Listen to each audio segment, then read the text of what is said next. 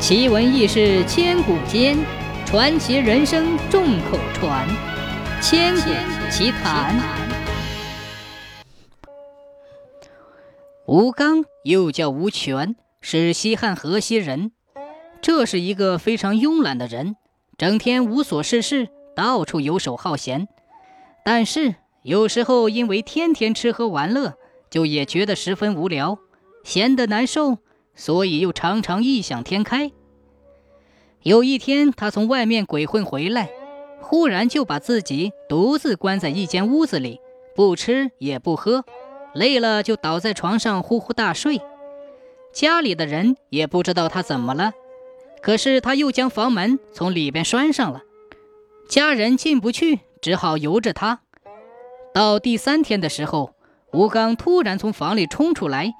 还背着一个收拾好的包袱，他与妻子道别，说：“我要寻师学道去了。”说完这样简简的一句话，便跨上马背，扬长而去。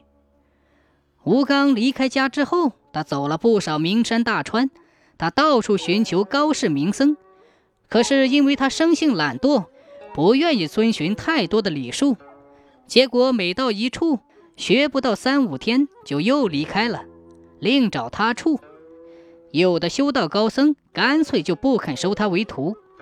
就这样，吴刚在外面晃悠了三年，还是一事无成。接着，他又有些怀念家里的妻子了，于是不顾长途的跋涉，就又回家了。但是吴刚的妻子袁父在家里苦苦等了他这么多年，见吴刚一个口信儿都没捎回家，觉得吴刚是没什么盼头了。就和乡里的柏林好上了，两人结为夫妇，住在了一起，并且在吴刚外出学仙的时间里，还生了三个儿子，一家五口美满的生活在一起。这时候吴刚回来，对这个家来说完全是多余的。等吴刚推开自家的门，被眼前的一切惊呆了，他就感到无比的愤慨和深深的侮辱。三个孩童在院子里叽叽喳喳玩耍游戏，这是谁家的孩子？当他还在纳闷时，就一眼看到妻子正在屋檐下的织布机前织布。他刚要过去跟妻子打过招呼，忽然看见不远处的葡萄架下一个陌生的男人在劈柴。他仔细一看，原来是同乡的柏林。吴刚一切都明白了。他知道妻子在他走后跟柏林结了婚，还生了这几个孩子。吴刚怒火冲天，一股无名的力量支撑着他，让他不顾一切地奔到柏林的身后，拿起一根碗口粗的大木棍，对着柏林的后脑就是一阵猛打，直打得柏林头破血流，栽倒在地上，再也爬不起来为止。吴刚还不肯罢手，把他平时的地痞性格全拿了出来。提起双脚，对着柏林的头就是一阵乱踢，在一旁的妻子袁父吓得惊呆，可他也觉得自己做了对不起丈夫的事，不敢上前去劝，又没有去叫左邻右舍，只是站在那里一个劲儿的哆嗦。三个孩子看到这样一个蛮横的乞丐冲进家门就打自己的父亲，立刻就哇哇的哭了起来，孩子的哭声惊动了乡邻。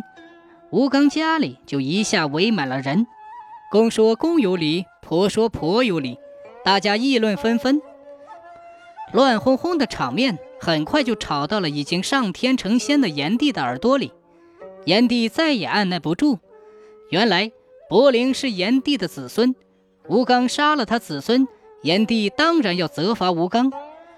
后来，当他知道自己的子孙柏林也有不可饶恕的错误之后，也就减轻了对吴刚的处罚。吴刚不是想成仙吗？那就让他到孤寂的月亮上去吧。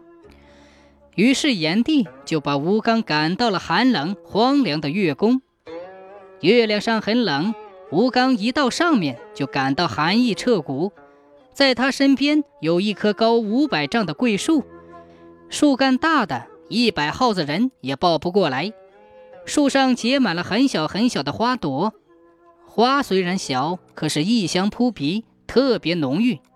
这桂树是天上独有的树，地上后来也有了桂树，这是吴刚从天上偷到凡间来的。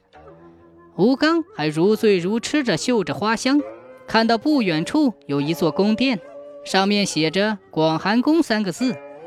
宫殿建得很华丽，但是寒气逼人。宫殿里有一位异常美貌的嫦娥，吴刚正想走近看看嫦娥，一位天神飞了过来，这是炎帝派来监管他的天神星，对他说：“吴刚，我是炎帝派来监督你的。”给你一把斧子，你若是把这桂树砍倒了，就把你送回你妻子身边；要不然，你永远都回不去。说完，扔下一把斧子给吴刚。这么粗的树干，叫我怎么砍得倒？吴刚心中埋怨，埋怨炎帝不公，也就不理这位天神的话。他把斧子踢到一边，就找地方睡觉去了。吴刚这一睡就睡了七天。等他醒来的时候，就觉得自己有用不完的力气，但是就是无事可做。后来他转念一想，我这样什么时候才能回家呢？这树虽然巨粗无比，但只要我每天砍一点点，还是有出头之日的呀。可是他没有想到，这桂树被他砍开一个小口，立马就又合上了。无论他怎样拼命的砍，树干。都能一下子回到原来的样子。吴刚并没有放弃，他把对炎帝的不满全部发泄在这棵树上，一天天、一月月、一年年的无休无止的砍，砍下来的木屑都堆成了好几座山。